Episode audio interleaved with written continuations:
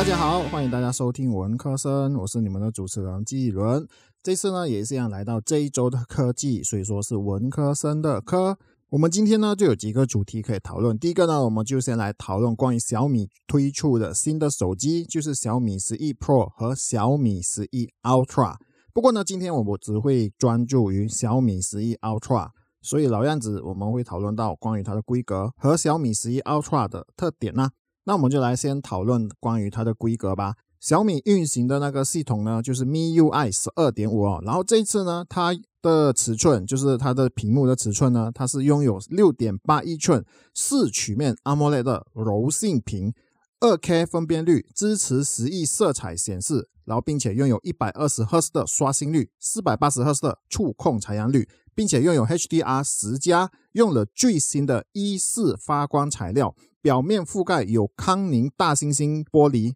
就是那个 Gorilla Glass Victus，分辨率为三二零零乘一四四零，最高的亮度呢，它其实可以达到一千七百尼，支持 DCI P 三的广色域以及十亿色显示，并且通过了 DisplayMate A 加的认证，所以它的屏幕呢，在跟过往的比，它也是一样有提升哦。然后当然晶片一定就是用了那个最高级的高通骁龙八八八处理器的晶片啊。然后这次小米 Ultra 呢，它就有三个版本，就是所谓的八加二五六、十二加二五六，还有十二加五一二。所以说它最低也是要八 GB 的内存了哈。然后现在我们就来讨论关于它的相机，它的相机完全就是在它的手机的背后，完全就是一个很大的一个模组，而且是很容易被分辨的。所以而且这相机呢，这次也是它的一个特点。镜头方面呢，它是三摄镜头，就是拥有五十 megapixel 的 PGN 二镜头，四十八 megapixel 的 IMX 五八六超广角镜头，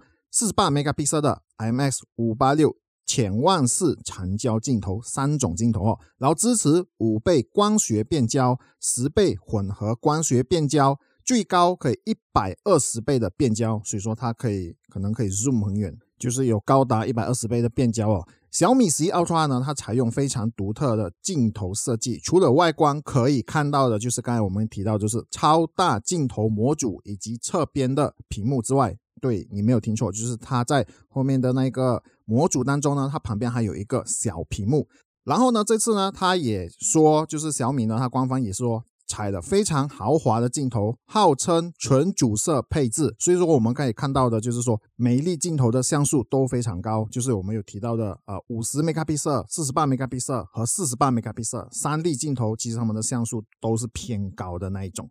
也就是说有那种全部就是主摄级别的传感器，有这 GN 二的传感器以及两颗 IMX 五八六传感器，都是一个豪华的阵容哦。而且小米也号称能在手持的时候呢，达到三十秒曝光级别的夜拍效果，同时也支持八 K 的视频功能。而且我们每次看到相机的镜头都会讲了一个比分哦，就是 DxO Mark 哦。然后呢，这一次小米十一 Ultra 的镜头呢，也来了个不服跑个分，在 DxO Mark 以一百四十三分的高分拿下了第一名，就说它目前的跑分是在全部的。手机的相机当中排了第一名，在拍照、广角、视频等的栏目中也是一样拿到了第一名。当然呢，这个分数是目前的第一名啦。不过之后可能有更多的手机推出的时候，这个分数这个第一名可能也很快就会被超过了。刚我有提到，就是小米十一 Ultra 的。镜头模组后面有一个小屏幕，它其实可以用来显示电量、来电通知等功能。这个的小屏幕呢，它最主要的功能呢，还是用来自拍的屏幕。而且值得一提的，借助这个副屏幕呢，小米十一 Ultra 增加了一项荒野求生的功能，就是在某些特殊情况下呢，它可以用副屏幕来显示路径，从而达到极限省电的效果。这个就是在小米十一 Ultra 的其中一个特点。那我们来看其他的规格呢？它的前置镜头也是有二十万 megapixel 的呃前置镜头，五千 mAh 电池就是五千毫安时的电池，USB Type C 接口，然后呢还可以拥有六十七瓦有线快充，而且也是一样六十七瓦无线快充，号称就是业界目前最高的瓦数，就是在无线方面呢，它目前是最高的，支持无线反向充电。拥有屏下指纹识别、双扬声器系统，支持五 G 网络、WiFi 六增强版。这个其实应该在豪华版里面，应该别的手机应该都会有。小米十一 Ultra 呢，也是一样拥有 IP 六十八防尘防水的一个认证。值得一提的就是，小米在机身内部还做了高透泄压阀，借助透气不透水的特性，它能够根据入手深度以及压力的变化。通过排出机身内部空气的方式来调整内外气压，都满足在一点五米水深下浸泡三十分钟的防护要求。不过，影响产品的防水功能因素当然也是有很多，就比如像温度、水压等等。所以不建议就是各位，如果你们有买的话呢，做那种极限测试，以免出现一些不必要的损失。而且小米十一 Ultra 呢，它还给自己命名了“安卓之光”，所以我相信说它可能就是以它的。高规格的产品来给自己命的一个名字吧。颜色方面呢，它就是有黑色、白色，还有一个比较特别的，就是大理石纹特别版。那我们现在就来讲关于它的价格哦。如果说是八加二五六，它是五九九人民币，大概就是三千七百啊马币吧。如果是十二加二五六，它的价钱呢是。六千四百九十九人民币，大概就是四千块马币吧，四千马币或者四千一马币那样子。如果是十二加五一二，它的人民币呢是六九九九啊人民币，然后呢，它的价钱呢应该就是四千四百多马币吧。对于这台手机，就是小米十一 Ultra 或 Pro 方面呢，可能就没有提及，我就专注于讲关于这个小米十一 Ultra 的，它的规格真的就是非常高级。不过当然它的价钱。不否认也是会比较高，因为以前我对小米的手机其实就与就是比较偏向于可能它是比较啊性价比的手机。不过呢，可能对于市场的要求，它可能就是让这个手机呢也是有一个高规格，当然不例外的，它的价钱也要跟着提高啦。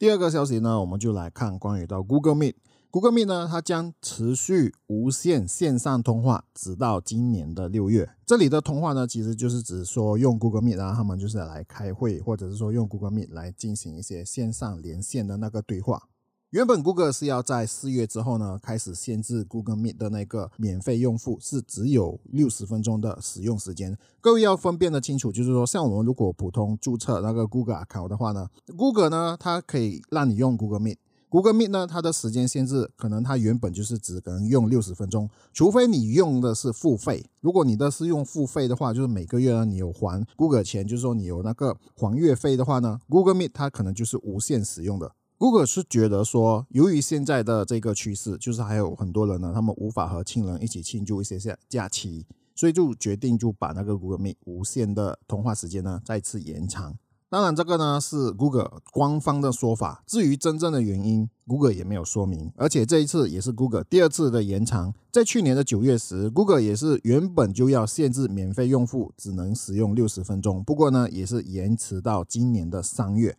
而这一次呢，三月之后呢，Google 再一次延迟到今年的九月。我虽然没有用 Google Meet，不过对于使用 Google Meet 的用户呢，想必这个是好消息吧。对于 Google Meet 的这个做法，我个人是觉得未来对 Google 也是有好处。想想看哦，由于 Google Meet 呢，它现在是免费而吸引到很多人使用。当如果开始有时间限制的时候呢，虽然可能会流失一些使用的用户人数，不过有些人可能就由于太过依赖于 Google Meet。而且也习惯 Google Meet 的操作，这有可能就让用户从免费的用户呢，就转成付费的用户。所以 Google Meet 虽然说现在是免费，不过在之后呢，也有可能是就是帮 Google 赚钱的盈利的产品。这当然也是要取决于多少人愿意就是买单，愿意转成付费的用户啦。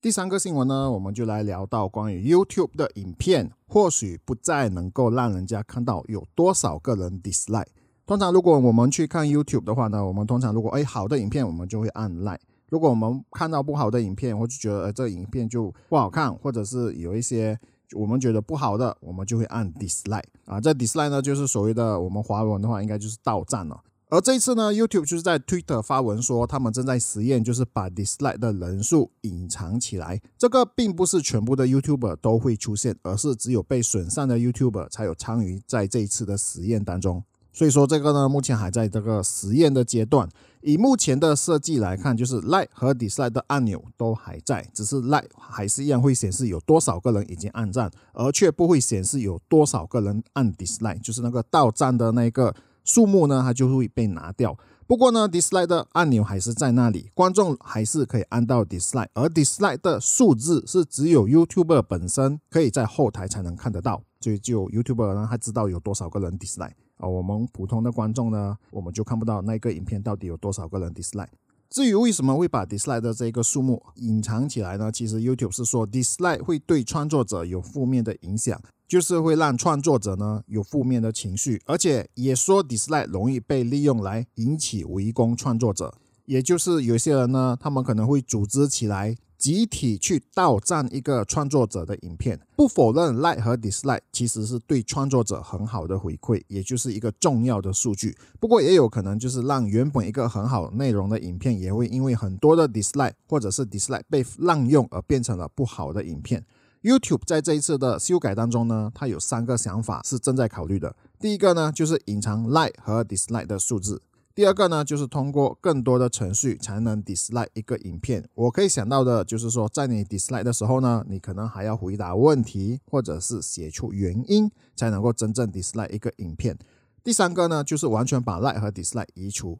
其实目前的实验就是还正在执行半个第一个想法，就是移除 dislike 的那个数字。其实如果 dislike 是一个问题的话呢，不如就直接把 dislike 移除。如果我们看 Instagram 和 Twitter 这两个平台，其实就没有 dislike 的这个按钮。不过，单单只是 like 也是有可能造成其他的问题，就如太过于追求 like 的那个创作者呢，就会发现到哦，like 不高，就会可能变成一个负面的情绪。所以我觉得都各有好坏。当我看完这个新闻之后呢，我就去 YouTube 发文告的那一则推文，就是在 Twitter 里面呢，我也有看到很多人，包括 YouTuber 呢，也是有来留言。有一些 YouTube 的用户呢，觉得说这个 dislike 应该要保留，因为这是一个证明说这个影片的内容是不好的，同时也是提醒其他的观众，让其他的观众呢不需要花多余的时间把整个影片看完。当然，也有的说是只要内容好的 YouTuber 就不应该在意那一个 dislike。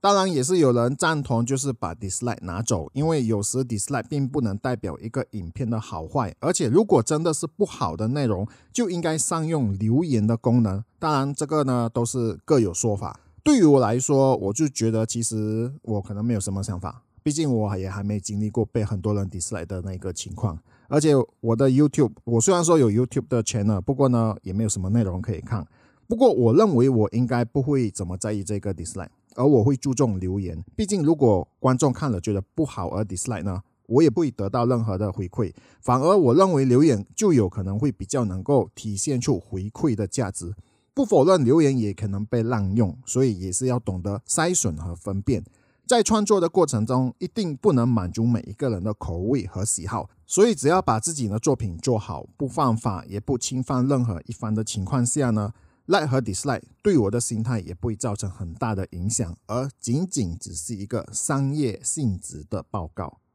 以上呢，就是在这个星期为各位带来关于科技业的新闻啊，希望各位会喜欢。也顺便和各位报告，就是在 Medium 那边呢，我也是有开了一个账号，我会把我的播客的一些文章，就说其实我每次录制的时候呢，我都会写，把它写成一些文章。然后呢，我才开始录制我的博客哦。所以说，我就想说，我这些文章，也许有些人可能会想要看，所以我就把它放在那个 Medium 那里啦。所以说，如果各位对于就是文章是有兴趣的话，各位只需要到 Medium 那里呢，就搜寻 Kilun 伦家，也是一样可以找到我啦。里面呢，就是有我过往一些播客的一些文章。各位爱阅读文字的朋友呢，就可以追踪起来啦。也欢迎各位去追踪我的社交网站，就是在我的 Facebook、Twitter 和 Instagram 呢，也是一样找 Kilo 伦家就可以找到我啦。希望各位会喜欢这一集的播客。你现在收听的是文科生，我们下一集再见。